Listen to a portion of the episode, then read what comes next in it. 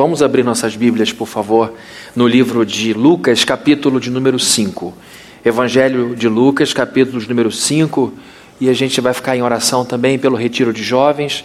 Eles estão em retiro agora, pedindo a Deus que os abençoe muito, para que voltem é, renovados, mais unidos, inspirados para continuarem esse ministério tão importante aqui na igreja. Lucas capítulo 5, verso 1. Eu vou ler do 1 ao 11.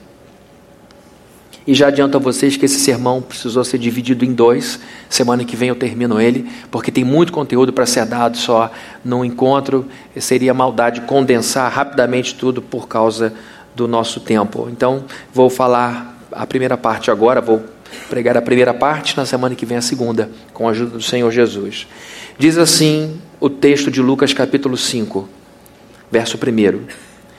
Certo dia, Jesus estava perto do lago de Genezaré e uma multidão o comprimia de todos os lados para ouvir a palavra de Deus.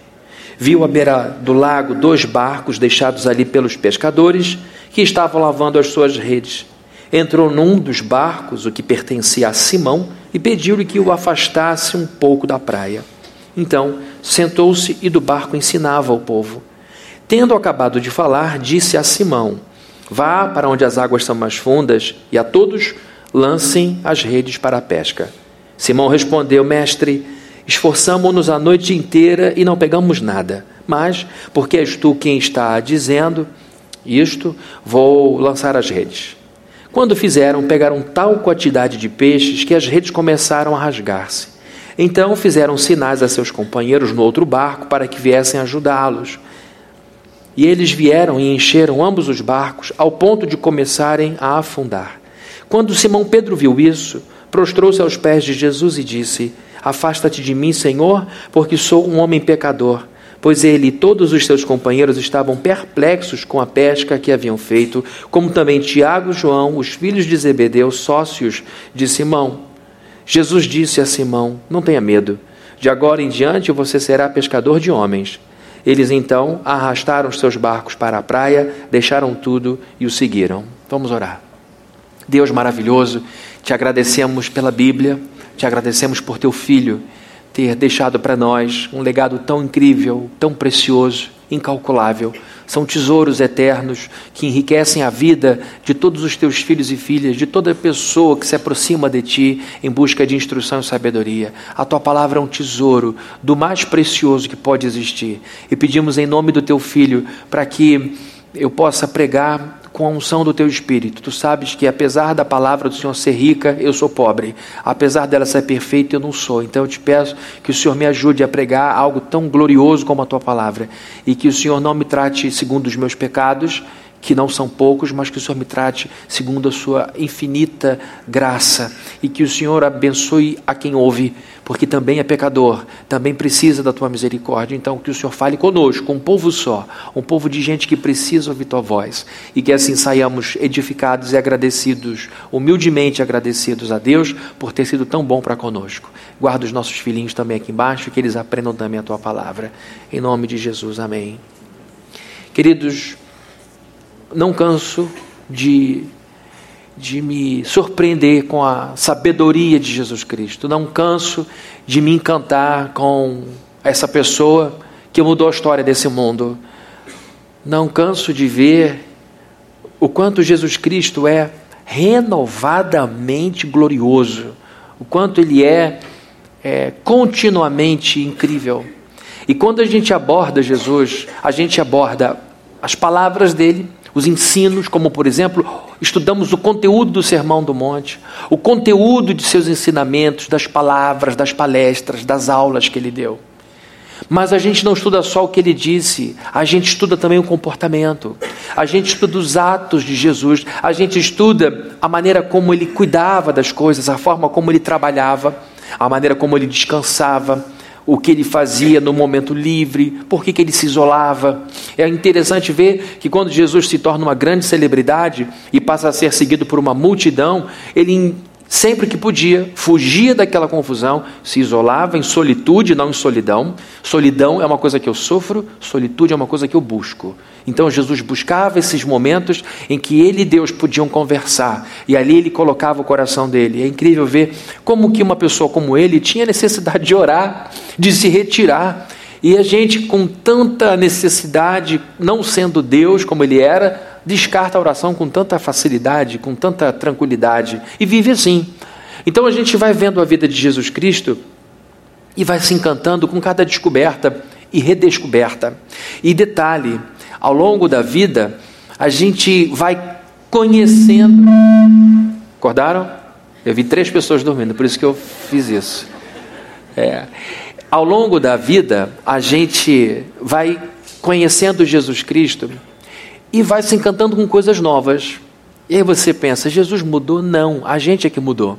Ele continua sendo a mesma pessoa que nem filho pequeno. Filho pequeno vê pai e mãe de um jeito até um ponto, depois vê pai e mãe de outra maneira. Uma maneira de você entender como as coisas mudam de acordo com a nossa faixa etária. Se você voltar ao quintal da casa onde você foi criado, pequenininho, nunca mais esteve lá, você vai notar que na sua cabeça a casa era maior do que você imaginava, não é? Eu sou doido para voltar à escola onde eu estudei quando era pequenininho em São Gonçalo, chamado Santa Terezinha. Ainda existe Santa Terezinha em São Gonçalo? Existe. Eu estudei lá, tenho memórias maravilhosas, inclusive da mulher loura do banheiro. Lembra dessa história? Tinha criança que fazia xixi na sala de aula com medo de ir ao banheiro. Mas não vou dizer quem foi. Então, é, eu fiz a minha alfabetização lá e a escola, até onde eu consigo me lembrar, era uma vastidão. Tenho certeza que se eu voltar lá, e logo pertinho ali na minha casa, onde eu morava, ali no Rodo, bem miudinho, eu vou também imaginar uma casa muito maior do que ela é na realidade. Então as crianças mudam a percepção que tem dos pais conforme o tempo vai passando. Eu imagino que quando os filhos veem os seus pais idosos, bem debilitados, deve ser um choque quando acontece o primeiro estalo: o meu pai é um idoso, a minha mãe é uma idosa. Agora eu cuido dele como ele cuidou de mim um dia quando eu era pequeno. Então é isso que acontece quando a gente vai caminhando com Jesus Cristo ao longo da vida. Você, no início da sua conversão, encontra Jesus Cristo com toda a sua magnitude, com toda a sua grandeza e vê muito o seu poder. Depois você vai se encantando e vai percebendo que ao longo da vida ele vai sendo conhecido. E eu estou vendo Jesus Cristo com os meus 46 anos de idade e com os meus quase 30 de conversão e vendo de maneira é, perplexa como ele continua sendo glorioso. E aqui eu me deparei com algumas posturas de Jesus Cristo que me ensinam como crente, que me ensinam como pastor, que eu não posso deixar de ter, que eu preciso lembrar e que ele tinha o tempo inteiro ao longo de sua vida ministerial. A primeira postura que eu quero apontar para vocês aqui é a sua vontade incansável em atender às necessidades das pessoas a vontade incansável de Jesus em atender às necessidades das pessoas. Veja comigo o verso de número 1 que é que diz: Certo dia, Jesus estava perto do lago em Genezaré, que é um outro nome que se dá a Mar da Galileia, é o mesmo lugar. E uma multidão o comprimia de todos os lados. Jesus estava andando cercado de gente, gente o empurrando de tudo que é canto. O que, que eles queriam? Para o quê? Ouvir a palavra de Deus. Havia nessa ocasião muita confusão. Vocês podem ter absoluta certeza que o momento que Jesus está vivendo é um frenesi igual ao frenesi que talvez você possa ver quando uma pessoa muito famosa anda por uma rua comum. Ela vai juntar gente, dependendo da pessoa, vai parar o trânsito. Tem artista, tem gente do mundo, gente pública que não sai mais normalmente na rua, porque atrapalha, inclusive, comércio, atrapalha um monte de coisa. Então, nós vemos aqui Jesus Cristo andando e uma multidão ao seu redor. Era um grande tumulto, com certeza tinha muito barulho, todo mundo falando ao mesmo tempo.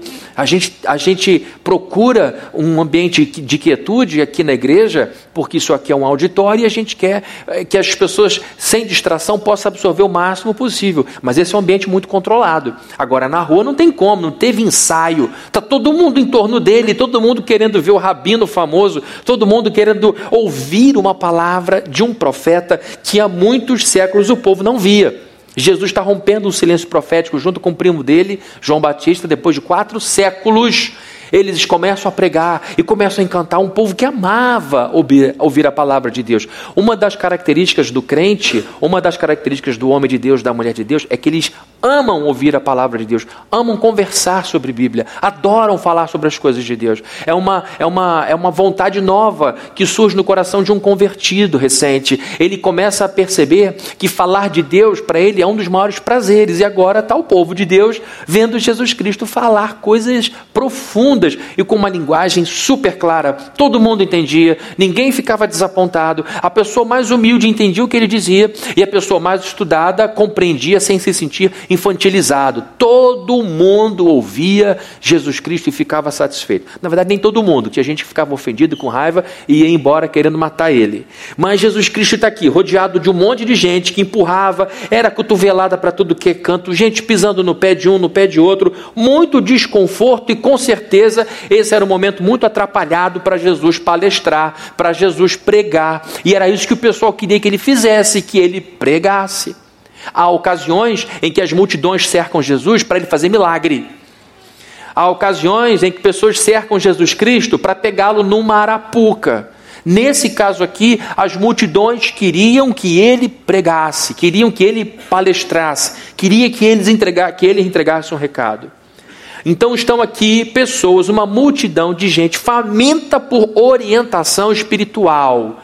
Jesus não estava lá dando dicas, senão de ah, coisas espirituais. Ele está falando de assuntos da Bíblia. A multidão tinha sede de Deus. O povo precisava de Deus como a gente precisa de água. A massa de pessoas aqui queria ouvir falar sobre o reino de Deus. Eles tinham um desejo incrível, eles queriam ouvir aquilo que Jesus tinha a dizer sobre Deus. E isso tocou o coração dele. Por quê? Porque ele atendeu, ele pregou. Gente, aqui nessa, nessa primeira semana eu vou falar sobre esse sermão. E depois, na semana que vem, sobre os peixes que os discípulos conseguiram pegar. Jesus Cristo nem sempre atendeu os pedidos que foram feitos a ele. Jesus negou pedido. Uma vez, o Senhor dando uma palestra, falando alguma coisa, um sermão, seja lá o nome que você quiser dar, uma pessoa interrompe, levanta um documento, provavelmente um processo nos dias de hoje, seria: olha, manda o meu irmão dividir a herança comigo. Estava havendo ali um problema judicial, irmãos não estavam se entendendo na partilha, e ele então vem pedir a Jesus que usasse sua autoridade para convencer o irmão dele. E o que, que o Senhor diz? Quem foi que me instituiu juiz dessa situação? Quem me colocou como partidor disso? Eu não vou atender. Jesus Cristo dá um não.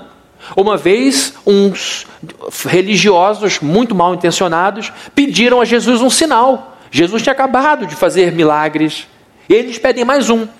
Não estavam satisfeitos. Por quê? Guardem isso. Para quem ama, nenhuma prova é necessária.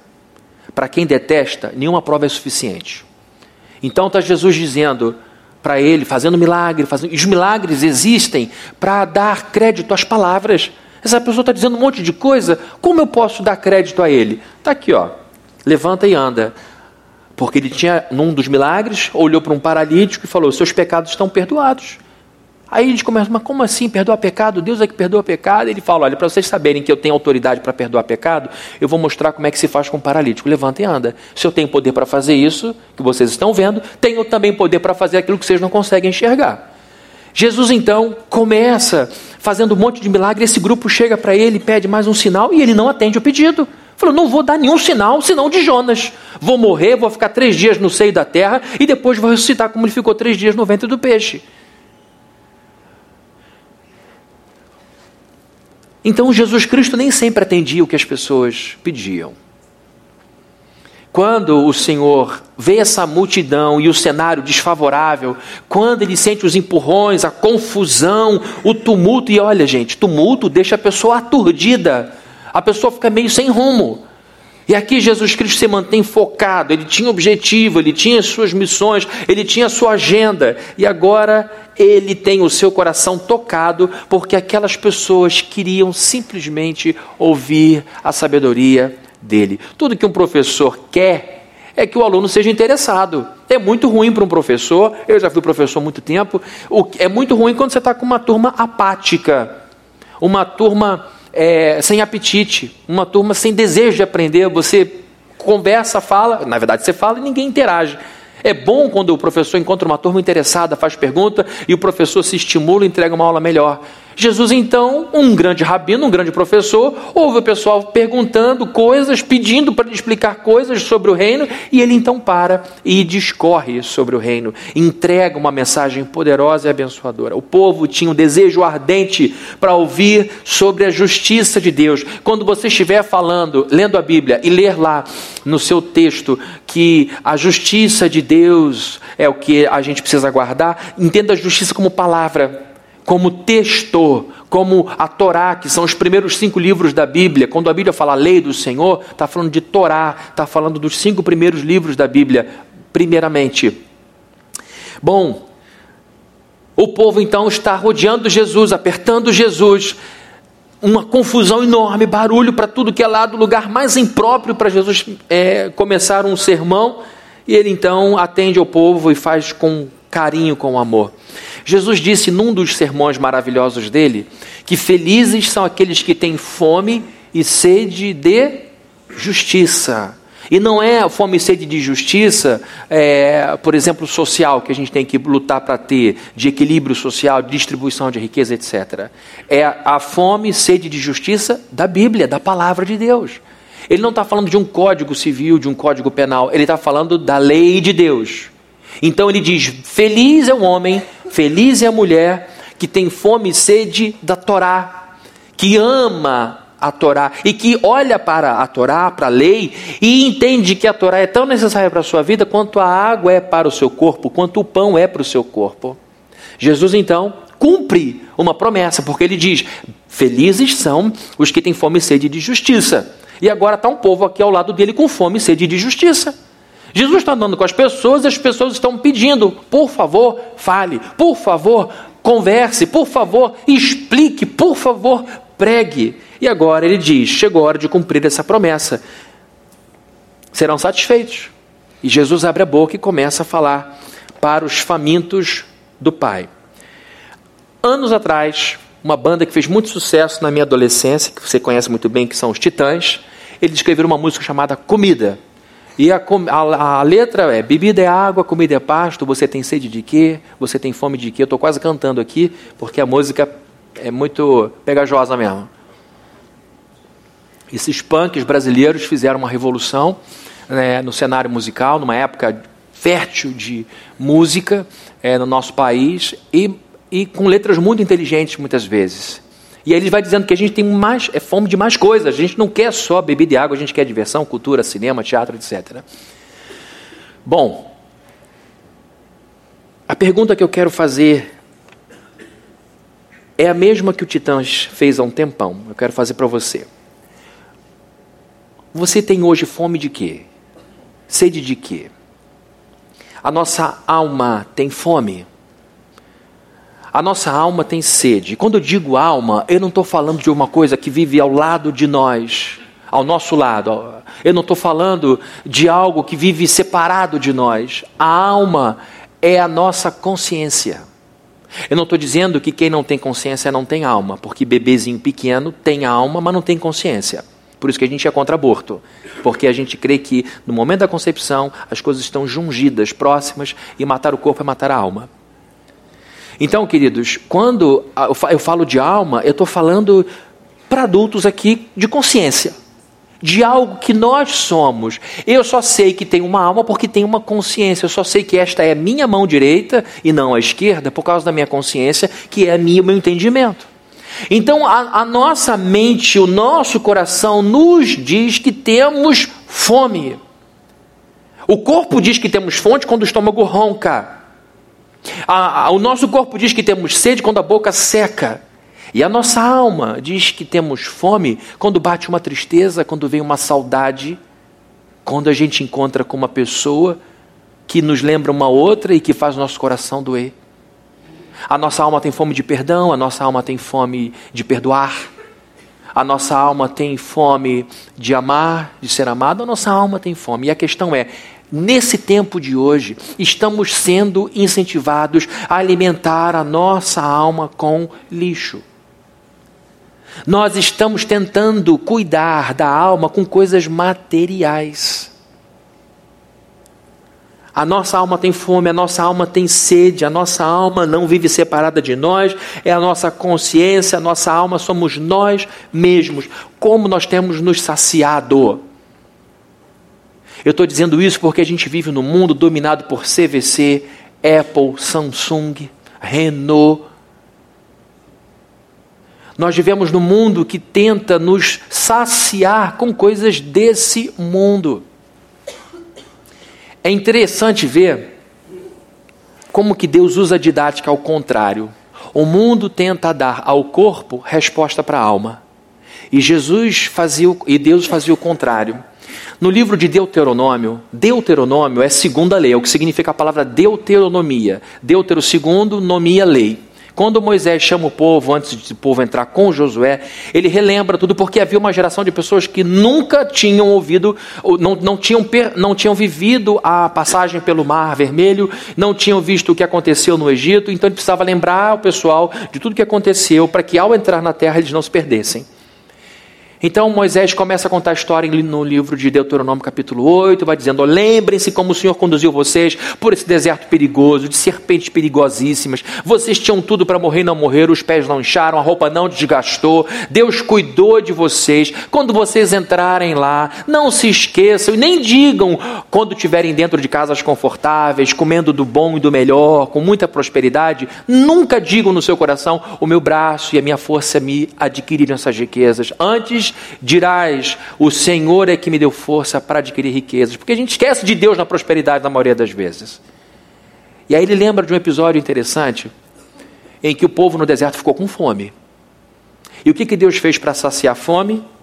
Caiu o que do céu? Pão, que a gente chama de maná. Uma coisa que eles nunca tinham visto. E a Bíblia dizia que o povo deveria comer o pão de cada dia sem juntar para o próximo. O único dia que eles podiam juntar maná era no sábado, era na sexta, porque no sábado não podiam colher.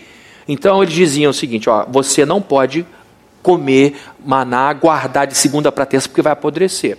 O único dia que vocês podem fazer um pouquinho de, é, de, de, de, de juntar um pouquinho para o dia seguinte é na sexta-feira, porque no sábado vocês não podem sair catando, que é o dia do descanso.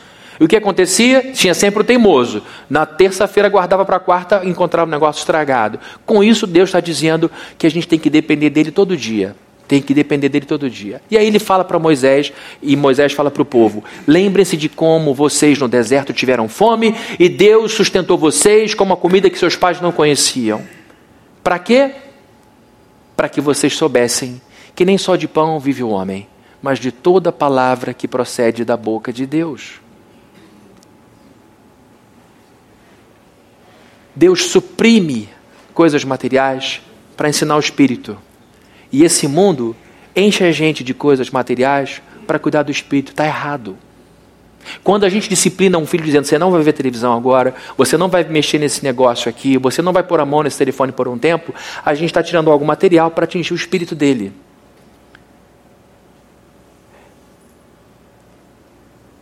O povo que estava indo de um cenário de escravidão para um cenário de libertação, o povo que saía do Egito para Canaã precisava entender que todo dia deveriam depender de Deus. E que eles deveriam entender que eles não deveriam ser governados por coisas materiais, porque não é só de pão que a gente vive, mas acima de tudo das direções da palavra, do suprimento espiritual que procede da boca de Deus. Aqui está um povo ao redor de Jesus, clamando para que Jesus fale de Deus. Por isso é que eu não gosto de campanha de sete semanas, vinte semanas, porque elas põem o foco não em Deus, mas nas coisas. Ah, mas é uma campanha de é, atração, a pessoa vem atrás da benção material e acaba ficando pelo Deus Todo-Poderoso. Eu entendo a motivação, mas a gente tem que tomar um cuidado para não alimentar na igreja o que vem de fora. A gente batiza o paganismo aqui dentro e, em nome de Jesus, vai oferecendo dentro da igreja as mesmas coisas que o mundo oferece. E fica um monte de crente botando a língua para fora, trabalhando 12, 14 horas por dia para se encher de coisas para no final dizer: achei que ia ter mais do que tem no coração e sinto que tem um pouco. Onde está o nosso Shabá? Onde está o nosso descanso? Por que, que a gente não consegue dizer tá bom, sem se sentir culpado? Tá bom. Nunca tá bom. Olha para o espelho e diz: não tá bom, falta aqui. Olha para o espelho e diz: não tá bom, falta aqui. Olha para o bolso e diz: não tá bom, tem que ter mais. Olha para o carro, não tá bom, tem que ter outro. Olha para o filho, não tá bom, tem que estudar mais. Nunca tá bom. Por quê? Porque é um mundo enchendo o nosso coração de necessidade. Onde está o Shabá do crente? O sábado do crente, o descanso, o repouso, a tranquilidade, e não só por um dia da semana, mas uma convicção de alma de que Deus vai suprir tudo. Aqui está um povo dizendo: Senhor, por favor, nos fale de Deus. Por isso eu te perguntei: você tem fome de quê? Você chegou aqui na igreja com fome de quê? Eu sei que muitos chegam com fome de relacionamento. Eu quero um marido, porque não aguento mais solidão. Eu não aguento mais criar meu filho sozinho, sozinha. Eu quero um companheiro. Eu quero um trabalho novo. Eu quero, eu quero, eu quero, eu quero. Agora a questão é: quando foi a última vez que você apertou Jesus, no melhor sentido possível? Quando foi a última vez que você deu cotoveladas para poder ouvir o que ele tem para te dizer? Estou dizendo isso porque a maioria de nós provavelmente não vai ter nem memória de quando foi que isso que aconteceu. Há quanto tempo teu coração, qual foi a última vez que você sentiu seu coração apertado de vontade para ler a Bíblia? E ficar com a Bíblia e perder a noção do tempo?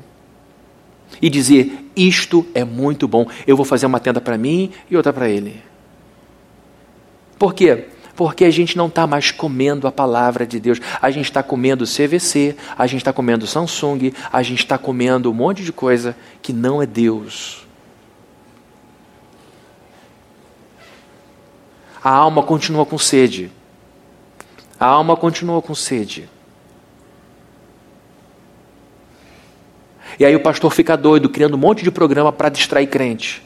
Essa é a semana, a semana tal. Agora vamos ter o evento tal. Agora vamos fazer o, o retiro tal. Agora vamos, vamos para Disney junto. Não tem mais o que fazer. A gente vai ter que ir para a Lua, porque não tem mais onde visitar esse mundo. Porque o crente é insaciável. Deus não é mais suficiente. Deus não é mais nem interessante ele é. A prova disso? Pouca leitura nossa da Bíblia. Pouca oração. Jejum? O que, que é isso?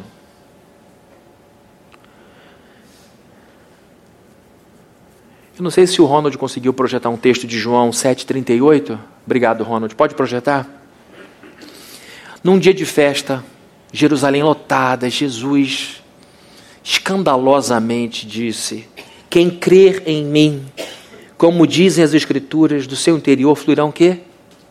Rios de água viva, água fresca.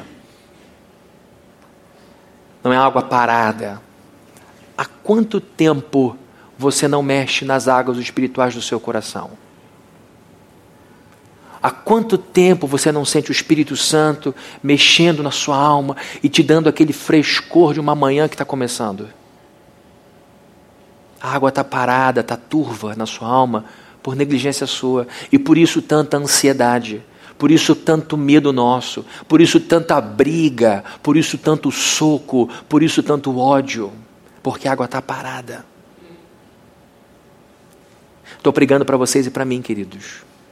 Se a gente não abrir os olhos, nós pastores, nós vamos virar gerentes de igreja, gerentes de um negócio religioso. E João disse, nesse texto que eu acabei de ler, que Jesus se referia ao Espírito Santo que estava para ser dado. É é algo espiritual, não tem a ver com cor, com textura, com metal, madeira ou concreto, tem a ver com uma presença dentro da gente que mata a nossa sede. Jesus tem imenso prazer em atender nossas necessidades, de qualquer tipo, tá? Paulo escreveu aos Filipenses uma carta linda e no final, no capítulo 4, verso 19, ele diz assim: Porque o meu Deus segundo a sua riqueza em glória, há de suprir em Cristo Jesus cada uma das vossas necessidades. É uma promessa que a gente pode ter certeza de que é, de seu cumprimento. ele diz com toda a convicção, um homem que nessa carta diz: Eu aprendi a viver contente em qualquer situação. Sei ter muito e pouco, sei passar fome, sei ter abundância. Tudo posso naquele que me dá força. Eu aprendi, não nasci sabendo, não. Falou, eu não nasci sabendo viver em qualquer situação. Paulo veio de família rica, provavelmente. Pela instrução que tinha, pela posição que tinha, pela inteligência que tinha, foi um homem com muito dinheiro. Então ele aprendeu a viver na escassez porque Deus deu a ele condição. E ele disse o seguinte: então a partir disso eu posso dizer que o meu Deus, segundo a sua riqueza em glória, vai suprindo uma a uma das suas necessidades em Cristo Jesus. Em Cristo Jesus. Você reparou que a promessa é para suprimento de necessidade, não de vontade?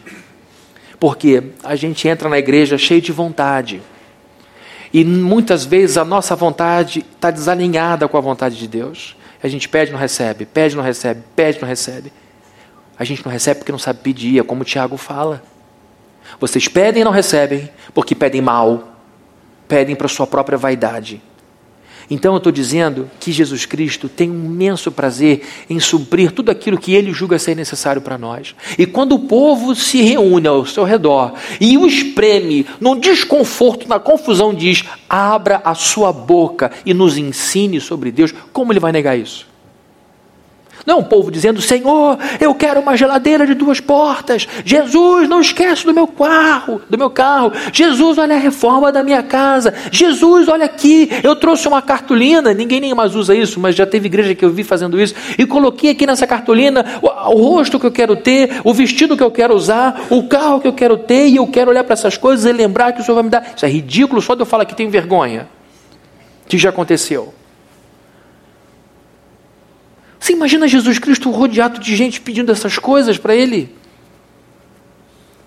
Não, aqui está um povo dizendo: Senhor, fala sobre Moisés, fala sobre Jeremias, fala sobre Isaías, fala sobre Abacuque, e conta para nós a história de Ana, outra vez, e o filho que ela queria ter.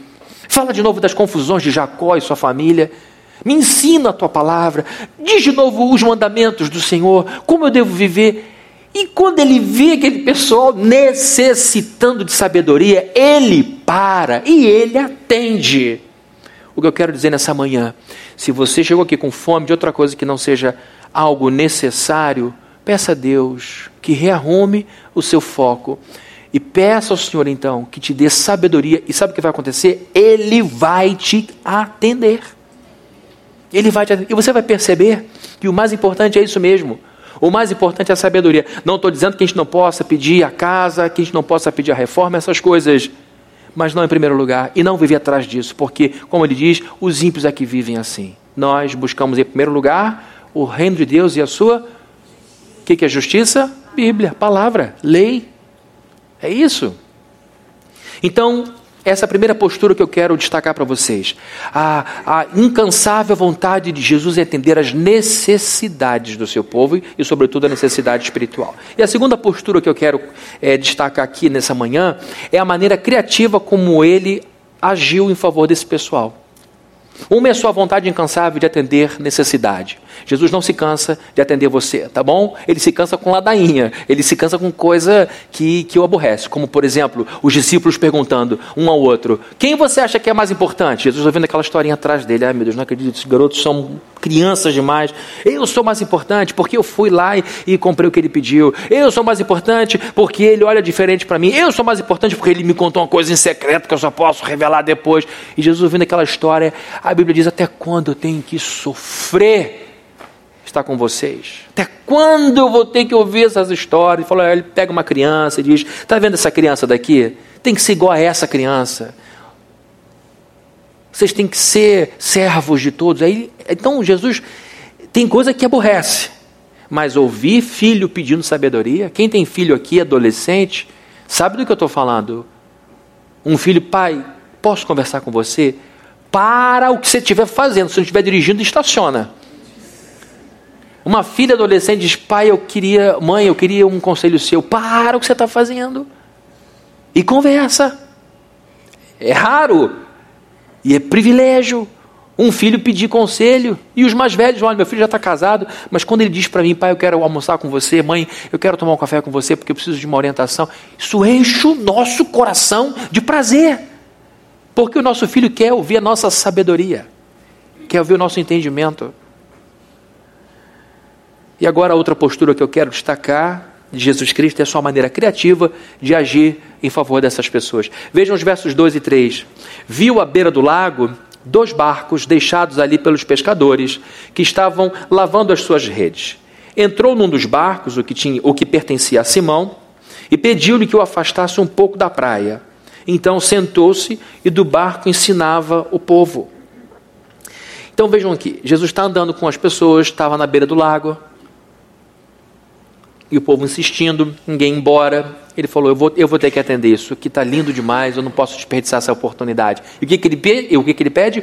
Um púlpito de um metro e meio por 50 centímetros, com base de ferro, um microfone é, sem fio, porque eu gosto de me movimentar, sem problema, eu quero a luz tal. Não.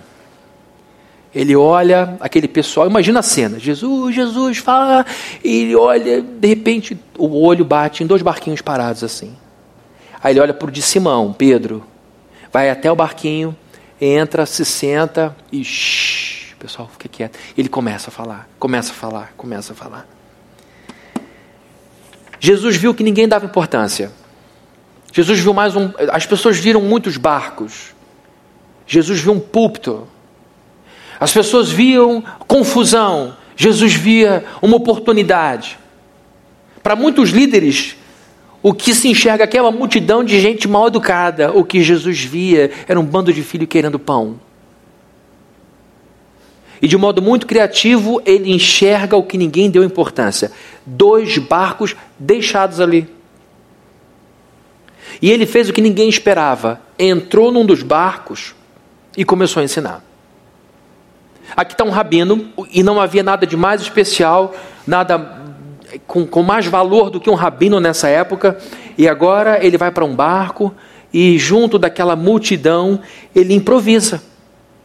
Ele não é fixo, ele não é preso, ele não está canonizando meios, ele não está eh, tornando algumas coisas como sagradas. Por que eu estou dizendo isso? Como disse o pastor Armando na segunda-feira e também na terça-feira, nós não podemos sacralizar isso daqui. Como ele lembrou, isso aqui não é templo, isso aqui é um auditório. O que, que é o templo? Nós somos o templo. Isso aqui não é sagrado, isso aqui é sagrado. Isso aqui a gente quebra e faz outro. Aqui não pode. Então Jesus Cristo não está sacralizando nada que não, que não deva ser. Ele está simplesmente usando um lugar, um púlpito, e com isso ele diz: qualquer lugar é lugar para pregar. Qualquer momento é momento para falar quando há esse pedido, quando há esse desejo. É incrível ver como Jesus é criativo e surpreendente. Essa não era a melhor ocasião para pregar, tá? Não era. Fabrini, minha mente falando, não era melhor lugar para falar e nem a melhor ocasião, mas aos olhos dele, aquele era o momento certo, aquele era o lugar certo, e ele fez. Ele pregou e alimentou um povo que tinha fome. E olhando para isso, eu fiquei pensando, Senhor, Quantas bênçãos a gente deixa de receber na vida porque fica escolhendo demais? Quantas pessoas deixam de ser abençoadas porque Jesus fez de forma diferente do que ela imaginava, ou não fez como a pessoa exigia que Jesus fizesse? Eu pensei que ao longo da vida a gente perde muita oportunidade boa porque fica esperando uma melhor. A gente vai deixando as coisas passarem. E quando a gente não aceita a maneira como Deus faz, é a gente que perde. Jesus, Fabrini, falar comigo a partir de um barquinho, estudei em tal lugar, não, não é possível. Tem o título tal. Não. Jesus, Fabrini, me abençoar na beira da praia, pelo amor de Deus. De jeito nenhum. Tem que botar uma roupa direito, me evangelizar de sunga, não dá. Não, não tem gente que respeite. Não estou falando que Jesus estava de sunga, não, pelo amor de Deus, tá? Jesus, Fabrina, encher meu coração de paz no meio dessa confusão toda, eu tenho que parar tudo, não dá. Eu tenho que fazer um retiro. Um dia eu paro e vou para um lugar tranquilo, me isolo num sítio, fico lá Não dá, é muita confusão. Filho pequeno, não tem como. Você não sabe, eu sei o que é, tá? Filho pequeno é aquela confusão. Essas olheiras aqui falam como está difícil. No meio de tudo isso, meu casamento está de cabeça para baixo. Deus, não, não tem como. Jesus perto de mim, no meio de tanto desconforto, eu não tenho a estrutura que ela tem. Eu não tenho nada muito grandioso para oferecer para Ele. Ele surpreende todo mundo atende a multidão onde a multidão estava na praia e como a multidão estava na confusão. Veja que coisa maravilhosa e quantas aplicações isso tem para a minha vida para a sua vida. Jesus surpreende a todo mundo, parando e atendendo a todos onde eles estavam. Jesus não os levou para um outro lugar, para uma colina cheia de grama. Ele não levou o povo para um outro dia, amanhã vocês voltem aqui. Ele atendeu o povo ali, naquele local, do jeito que o povo estava.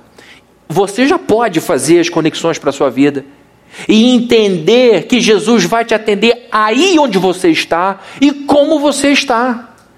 Não fique arrumando ideia de que você tem que se consagrar mais, tem que buscar mais, para depois a coisa acontecer. É agora. Se você clamar agora por sabedoria, se você invocar agora pelo Espírito Santo, ele vai onde você estiver e vai te atender. Mas na vida a gente perde muita bênção porque é exigente demais, porque é preconceituoso demais e porque é orgulhoso demais. Tem gente que perde muitas bênçãos por causa de orgulho. Deixamos de ser abençoados sempre que exigimos que Jesus faça tudo do nosso jeito. Deixa eu dar um exemplo aqui. A coisa de duas semanas, a, uma das nossas assistentes aqui da igreja recebeu um telefonema de um homem que queria saber se eu estava aqui. Pastor Fabrini está aí? Aí a, pessoa, aí a secretária perguntou: quem está falando? Não, eu quero saber se ele está aí. Ele está em reunião. Está na igreja ou está na rua? Senhor, eu não posso dizer. Ela começou a ficar preocupada. Falou, eu não posso dizer. O sujeito do outro lado. O pastor Fabrini é um bandido que não pode dizer onde é que está? Ela falou, olha, senhor, a gente não pode dizer assim, não sei com nem o que eu estou falando. A pessoa, blum, desligou o telefone. Era alguém que precisava falar comigo. Alguém que estava necessitando falar comigo. Alguém que talvez quisesse uma oração vender um terreno, perdeu a mesma chance de vender terreno assim. Ninguém vende dessa forma. Mas a verdade é, esse temperamento violento fez com que esse homem perdesse a bênção. Porque na cabeça dele, as pessoas têm que dizer tudo o que ele quer que seja dito. Quantas bênçãos a gente não perde em família por causa dessa arrogância, porque os filhos não são o que você gostaria que eles fossem. Porque os filhos não gostam do que você gostaria que eles gostassem. Quantas bênçãos a gente não perde no casamento porque a esposa não está no perfil que você gostaria, no peso que você desejava? Quantas bênçãos no casamento a gente perde quando olha para o marido e enxerga nele tudo aquilo que ele não tem ainda, ao invés de valorizar o que ele já conquistou, quem ele já é? A gente perde muita coisa na vida por causa de orgulho, por causa de preconceito Deixamos de ser abençoados quando acreditamos que Jesus não pode usar circunstâncias simples para nos atender. E eu estou falando para uma igreja de classe média alta, que está acostumado com muito conforto e que não aceita certos tratamentos, muitas vezes. A gente vive numa sociedade que a gente paga para ter o melhor. Deixamos de ser abençoados quando nós não acreditamos que Jesus pode nos abençoar em meio à grande confusão das nossas vidas. A gente deixa de ser abençoado quando a gente não acredita que Jesus é capaz de descer e ficar do nosso lado em meio a todo o desconforto em que a gente está vivendo. A minha vida é muito bagunçada, ele não virá aqui. Não, eu, eu tenho muito pecado. Nossa, se ele soubesse, olha a loucura, onde eu estive ontem. Ele é onisciente, ele estava lá com você. Ah, ele ficou do lado de fora. Não, ele é onipresente.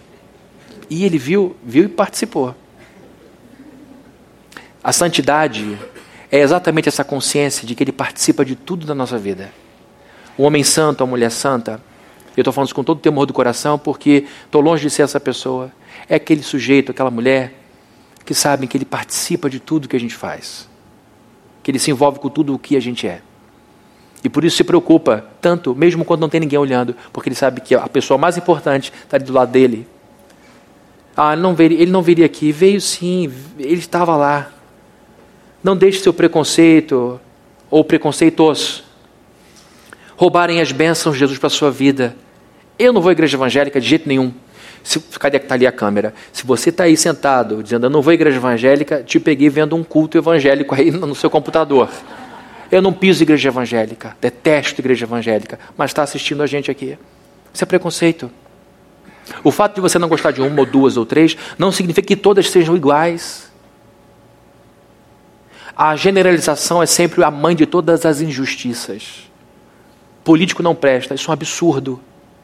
Isso é um absurdo.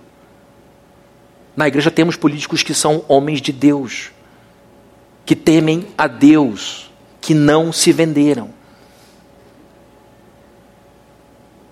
Toda polícia é corrupta, pelo amor de Deus, não diga mais isso. Você vai ofender a maioria dos policiais, dos coronéis, dos delegados. Igreja não presta, pelo amor de Jesus, não entre nessa história.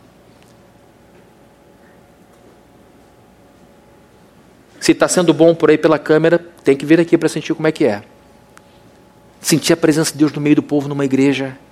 Sentir a bênção de Deus durante o louvor. Sentir a graça do Senhor na vida enquanto a gente está aqui apertando a mão de um de outro. É olhar no olho de alguém e a pessoa dizer: Rapaz, eu senti falta de você, saudade. Esse tipo de coisa que você não encontra na internet, mas encontra no aperto de mão, no abraço quando o filho desse amigo corre e abraça a sua perna e chama, tio, estava com saudade de você. São essas coisas que acontecem aqui dentro, imprevisíveis, e que são usadas por Deus para dizer: esse é o seu lugar.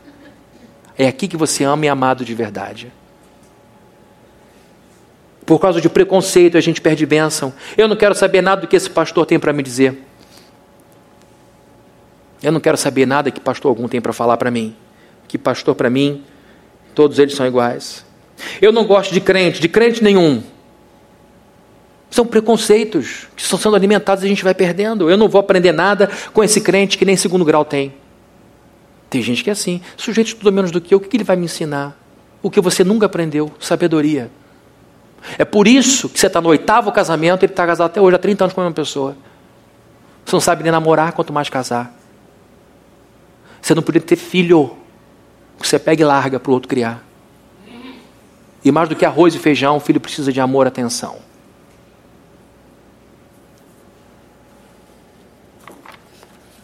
Jesus abençoa essas pessoas usando um barco pequeno como púlpito. Estou dizendo isso, sim, porque a gente é bobo. Vou dar um testemunho, posso? Vocês estão. Dá, testemunho. Tem cinco minutos para falar bobagem aqui, eu vou falar aqui. Eu sei que eu tenho que fazer mais exercício físico aeróbico. Eu sei que eu tinha que correr, eu tinha que fazer alguma coisa para me movimentar mais. Agora eu cheguei naquela fase, Senhor, se eu comer esse quindim aqui, esse açúcar vai ficar parado nas minhas artérias. Eu tô, eu tô comprando a prestação, meu problema lá da frente, me ajuda. Eu sei que se eu quiser comer, eu tenho que fazer. A teoria está toda pronta.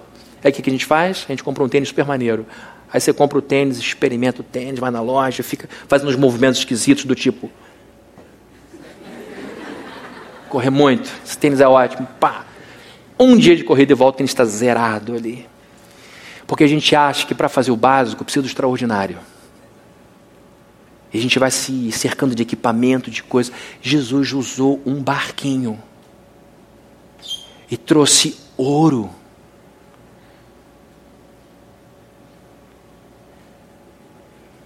Está você querendo sofisticar as coisas, gastando uma fortuna com terapeuta.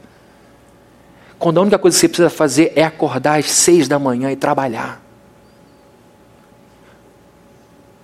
Meu filho não tem rumo na vida, dá um banheiro para ele lavar. Você vai ver como vai curar. A garotada está muito à toa gastando tempo em frente de computador. Isto deprime, já está mais do que provado que quanto mais tempo na frente de uma tela, mais tristeza a pessoa sente. A inutilidade, ela legitima muita tristeza, então pega esse garoto, leva para trabalhar com você. Se você tem loja, se você tem emprego, leva ele para atender gente, leva ele para arrumar estoque, leva ele para fazer alguma coisa, leva ele para andar de ônibus com você, ensina o que é vida. Os garotos têm medo de pegar um 49. Para onde eu vou, meu Deus? Fica preocupado não que ele é circular. Ele vai voltar para o mesmo lugar.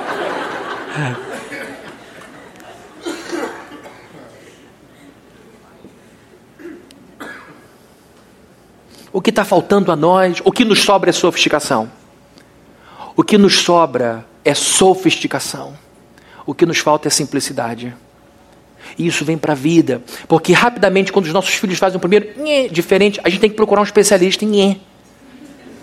Ele fez o nhê, você notou? Notei. Eu fui nhê com nhá. Falei, nunca vi isso. Eu falei, então vamos procurar um especialista em nhê, nhá. E aí já começamos a botar os nossos filhos sobre a educação de outro e vamos perdendo força porque achamos que nós não temos o conhecimento para cuidar de uma criança. Às vezes o especialista nem filho tem, meu Deus. Ele leu muito, mas não sabe o que é trocar uma fralda. Não sabe o que é ficar a noite inteira batendo cabeça para tirar a temperatura de filho. Não sabe o que é tomar um susto com, com filho com bronquite.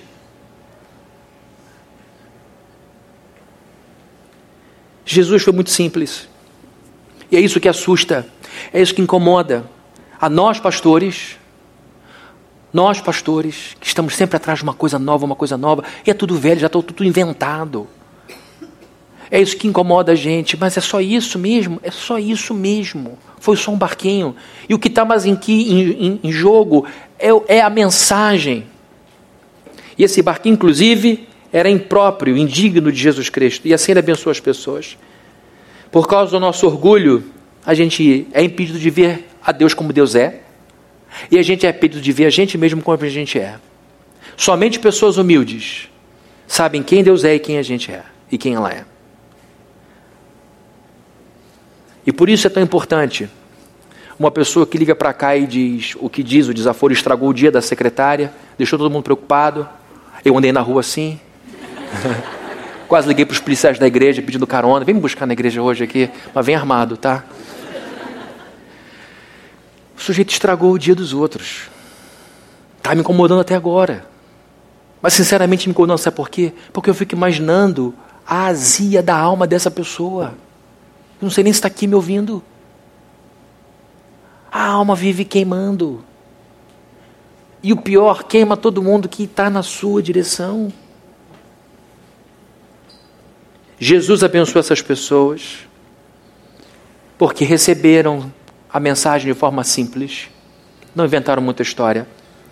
Deixe de lado a sua prepotência, suas exigências, suas demandas, deixe essa arrogância de lado, porque você vai perder mais uma bênção. E entregue-se agora àquilo de modo muito simples que Jesus Cristo está te mostrando. E assim você vai ser abençoado e abençoada. Amém? Vamos orar? Senhor querido, em nome do teu Filho Jesus Cristo, nós nos curvamos em oração, pedindo a tua bênção sobre a nossa alma, sobre o nosso espírito, sobre o nosso entendimento. Pedimos ao Senhor que nos corrija, nos direcione e nos lembre que o Senhor tem prazer em abençoar um povo que tem fome da Sua palavra. Leva-nos a desejarmos a Sua palavra. E que em nome do Senhor, quando ela vier, que a gente aceite os canais que o Senhor quiser usar. Que a gente seja mais simples na vida. Que a gente exija menos das coisas. E que a gente entenda que o Senhor fala, sobretudo, de maneira simples e direta, de modo assertivo. Usa quem está do nosso lado, quem tem muita instrução, quem tem pouca instrução quem tem muito poder, quem não tem poder nenhum. Queremos ouvir a tua voz o tempo inteiro, Senhor. E nos dê humildade para agradecer, para reconhecer o quanto aquela pessoa nos abençoou, o quanto aquela situação nos abençoa. Que o Senhor nos livre da arrogância. E eu oro, Deus, por essa pessoa que ligou aqui para a igreja com o coração cheio de raiva e de ódio. Que o Senhor revele o seu amor a essa pessoa. Com certeza isso vai lhe fazer muito mal. E nós pedimos em nome de Jesus que o Senhor, com tua paciência, e com o seu poder, que o Senhor mude esse coração e que essa pessoa pare de perder oportunidades de ser abençoada ao longo de sua vida. E que a graça de nosso Senhor Jesus Cristo, o amor de Deus, o nosso Pai, e a comunhão e consolação do Espírito Santo estejam com todos aqui desde hoje para todos sempre. Amém.